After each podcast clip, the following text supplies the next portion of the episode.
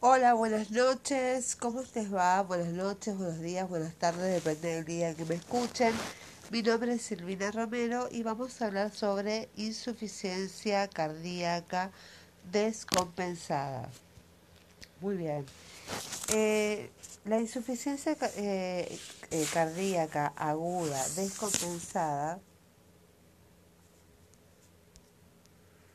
es un empeoramiento repentino de los signos y síntomas de la insuficiencia cardíaca que generalmente eh, incluyen dificultad respiratoria, disnea, hinchazón de pies y piernas y fatiga. La insuficiencia cardíaca aguda descompensada es una causante potencialmente grave y común del síndrome de dificultad aguda. Esta condición es causada por la acumulación de fluidos de múltiples órganos, fluidos que circulan de manera inadecuada a causa de un corazón defectuoso. Un ataque de insuficiencia cardíaca aguda descompensada puede ser causado una enfermedad médica subyacente como un infarto de miocardio, un ritmo anormal, una infección o una enfermedad de tiroides. El tratamiento consiste en la reducción del nivel de líquidos mediante diuréticos y en mejorar la función cardíaca con nitratos y levosimenam. Pero, pero también pueden ser necesarios otros tratamientos como la acuaforesis.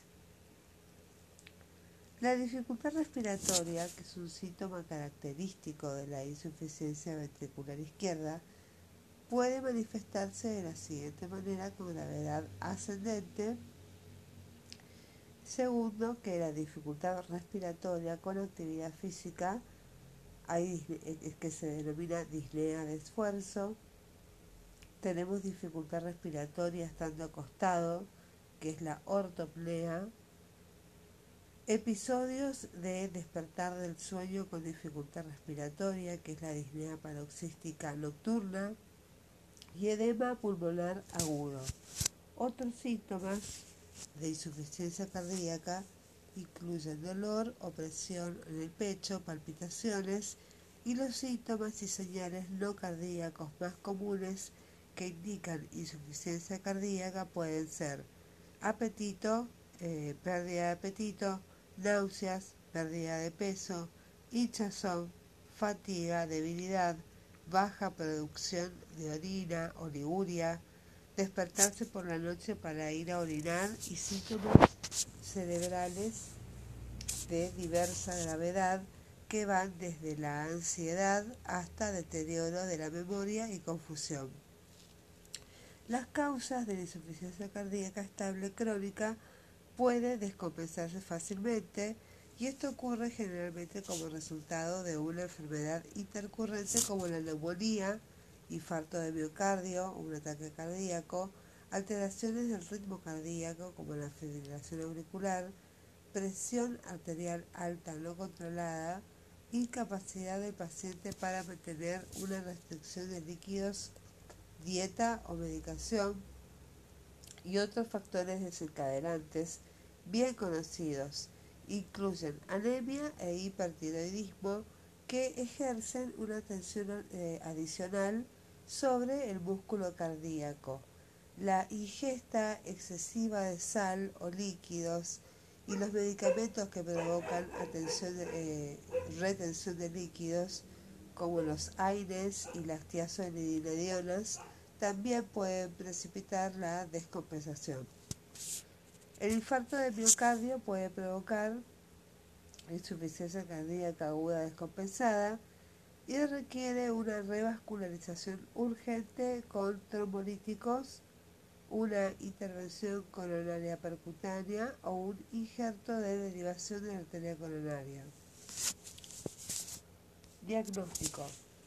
La distensión venosa yugular es el signo clínico de descompensación aguda más sensible y con respecto al tratamiento varía en cada hospital, en cada institución de salud, pero en insuficiencia cardíaca aguda descompensada, el objetivo que, que queremos lograr es restablecer la perfusión y el suministro de oxígeno adecuado a los órganos terminales. Esto implica asegurarse de que las vías respiratorias, la respiración y la circulación sean adecuadas. El manejo consiste en asegurar la cabeza del paciente del oxígeno para corregir la hipoxemia, administrar morfina, diuréticos como la furosemida, añadir un inhibidor de la, de la enzima convertidora de angiotensina, usar nitratos y usar dioxina si está indicado por la insuficiencia cardíaca y si hay arritmias. Oxígeno. Se puede administrar oxígeno suplementario si los niveles de oxígeno en sangre son bajos, aunque la Sociedad Estadounidense de Insuficiencia Cardíaca desaconseja su uso de forma rutinaria. Con respecto a la medicación, el tratamiento eh, inicial de la insuficiencia cardíaca aguda descompensada suele incluir la combinación de un vasodilatador como la nitroglicerina y un diurético de asa como la furosemida y la ventilación con presión positiva no invasiva que es BPPNI. Incluso si no se presentan síntomas de insuficiencia cardíaca, se puede usar medicación para tratar los síntomas que se están experimentando. Dichos medicamentos actúan para controlar estos síntomas, así como para tratar otros problemas que puedan estar presentes. También pueden mejorar la calidad de vida del paciente, ralentizar la progresión de la insuficiencia cardíaca y reducir el riesgo de otras complicaciones que puedan ocurrir debido a la insuficiencia cardíaca. Es muy importante tomar los medicamentos adecuados exactamente según los prescriptos por el médico. Se requieren varios medicamentos diferentes para las personas que experimentan insuficiencia cardíaca. Los grupos más comunes de medicamentos recetados a pacientes con insuficiencia cardíaca incluyen inhibidores de la enzima convertidora de angiotensina, vasodilatadores, beta bloqueantes, aspirina, bloqueadores de los canales de calcio y medicamentos para reducir el colesterol como las estatinas. Dependiendo del tipo de daño que haya sufrido el paciente, y la causa subyacente de la insuficiencia cardíaca, se puede recetar cualquiera de los medicamentos mencionados anteriormente o una combinación de ellos. Pacientes con problemas de bombeo cardíaco utilizarán una combinación de medicamentos diferentes a los de los pacientes que tengan problemas con la capacidad del corazón para llenarse adecuadamente durante la diástole pueden ocurrir interacciones medicamentosas potencialmente peligrosas cuando diferentes medicamentos se mezclan y funcionan de manera adversa. Con respecto a los vasodilatadores, los nitratos como la nitroglicerina son a menudo utilizados como parte de la terapia inicial de la insuficiencia cardíaca aguda descompensada. Otra opción es la nesiritida, aunque solo debe considerarse a la, terapia convencional, no da resultados o ha sido contraindicada y es mucho más cara que la nitroglicerina y no se ha demostrado que ofrezca mayores beneficios. Después tenemos los diuréticos. En insuficiencia cardíaca se asocia generalmente un estado de sobrecarga de volumen. Por lo tanto, aquellos pacientes que presenten evidencias de sobrecarga de líquidos deberán ser tratados inicialmente con diuréticos de asa intravenosa y en ausencia de presión arterial baja sintomática. La nitroglicerina intravenosa a menudo se usa junto a la terapia diurética para mejorar los síntomas congestivos. Aún así, el estado del volumen debe evaluarse adecuadamente. Algunos pacientes con insuficiencia cardíaca que reciben tratamiento diurético permanente pueden sufrir una diuresis excesiva. En caso de disfunción diastólica sin disfunción sistólica, la reanimación con líquidos puede mejorar la circulación al disminuir la frecuencia cardíaca, lo que permitirá que los ventrículos tengan más tiempo para llenarse, incluso si el paciente está edematoso. La reanimación con líquidos puede ser la primera línea de tratamiento si la presión arterial del paciente es baja. De hecho, el paciente puede tener muy poco líquido en los vasos sanguíneos, pero eh, si la presión arterial desciende a un shock cardiogénico, la administración de líquidos adicional puede eh, empeorar la insuficiencia cardíaca y la baja presión arterial asociada y si el volumen circulatorio del paciente es adecuado pero existe evidencia persistente de perfusión inadecuada de los órganos diana, se pueden administrar inotrópicos. En determinadas circunstancias puede ser necesario un dispositivo de asistencia ventricular izquierda. Una vez que el paciente se haya estabilizado, se puede prestar atención al tratamiento con del edema pulmonar para mejorar la oxigenación. La furosemida intravenosa es generalmente la primera línea del tratamiento. Sin embargo, los pacientes con regímenes diuréticos de larga duración pueden volverse eh, tolerantes y las dosis debe aumentarse progresivamente si las dosis altas de furosemida son inadecuadas, se pueden administrar bolos o infusiones continuas de bumetanida y estos diuréticos de asa pueden combinarse con diuréticos tiacídicos como metolazona oral o clorotiacida intravenosa para obtener un efecto sinérgico. Las preparaciones intravenosas son fisiológicamente preferibles por su absorción más predecible en caso de un posible edema intestinal y sin embargo las preparaciones orales pueden ser significativamente más rentables.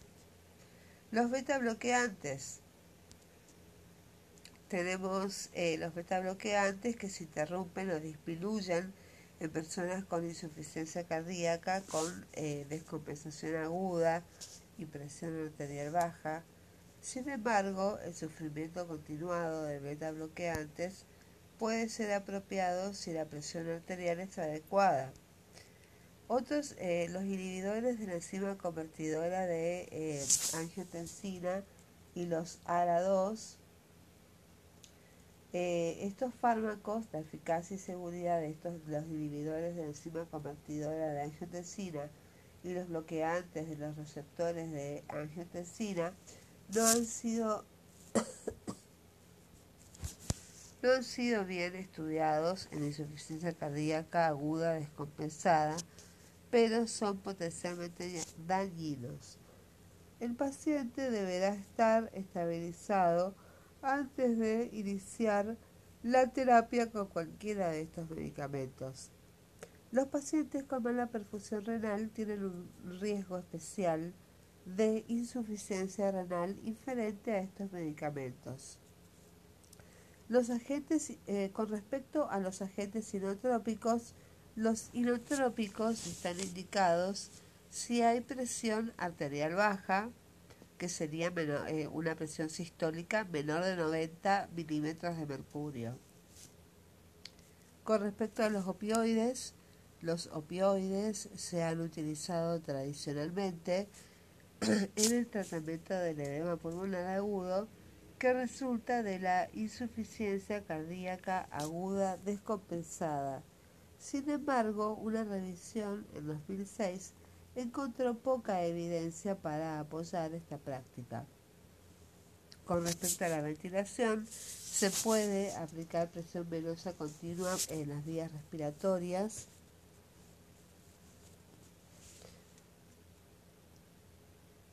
usando una mascarilla, pues se ha demostrado que esto mejora los síntomas más rápido que la oxigenoterapia sola y se ha demostrado que reduce el riesgo de muerte y la insuficiencia respiratoria grave requiere tratamiento con intubación endotraqueal y ventilación mecánica.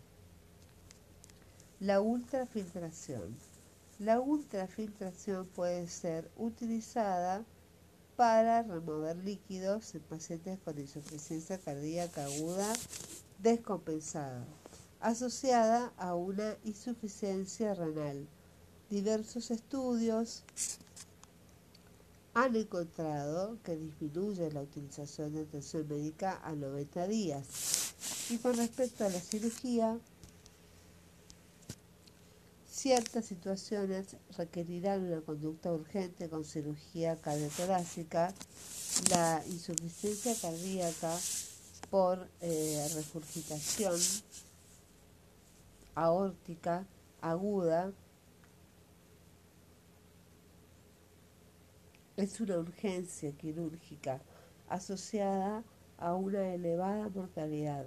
Puede ocurrir un fallo cardíaco si se produce eh, la ruptura del aneurisma ventricular.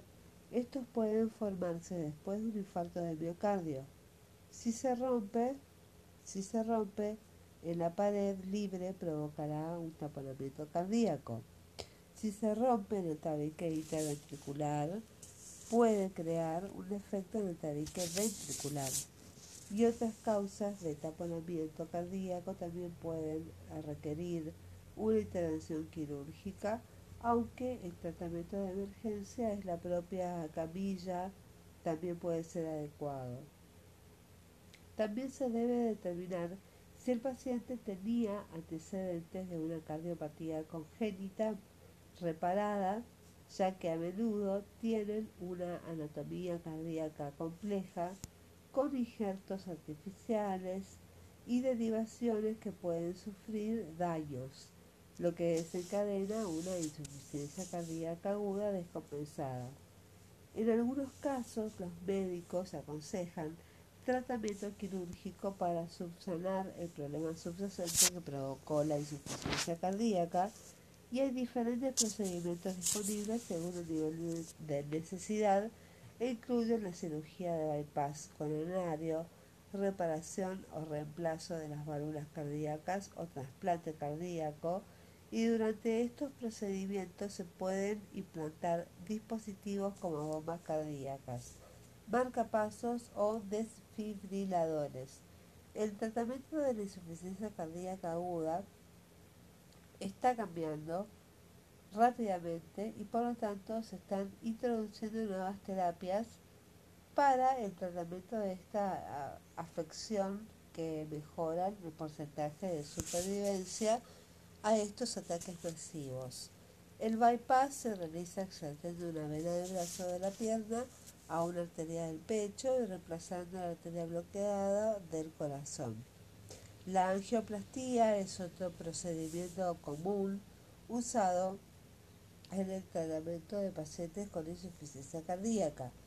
Es un procedimiento que se utiliza para mejorar los síntomas de la enfermedad de, las arterias coronarias, reducir el daño al músculo cardíaco después de un ataque cardíaco y reducir el riesgo de muerte en algunos pacientes. La operación se realiza colocando un globo en el corazón para abrir la arteria bloqueada por arteriosclerosis o una acumulación eh, de placa en las paredes arteriales. Pacientes que hayan experimentado insuficiencia cardíaca debido a un eh, edema agudo o debido a un ataque cardíaco pueden beneficiarse de este procedimiento. Y un marcapasos es un pequeño dispositivo que se coloca en el pecho o en el abdomen para ayudar a controlar a los ritmos cardíacos anormales. Funcionan enviando pulsos eléctricos al corazón para que la lata que, que lata una frecuencia que se considera normal y se utilizan para tratar a pacientes con arritmias. Se pueden usar para tratar taquicardias, que son latidos demasiado rápidos, o bradicardias, que son latidos demasiado lentos. Bueno, esto es todo lo que podemos decir por ahora sobre insuficiencia cardíaca. Que tengan una buena jornada y que las vida les sonría. Hasta luego.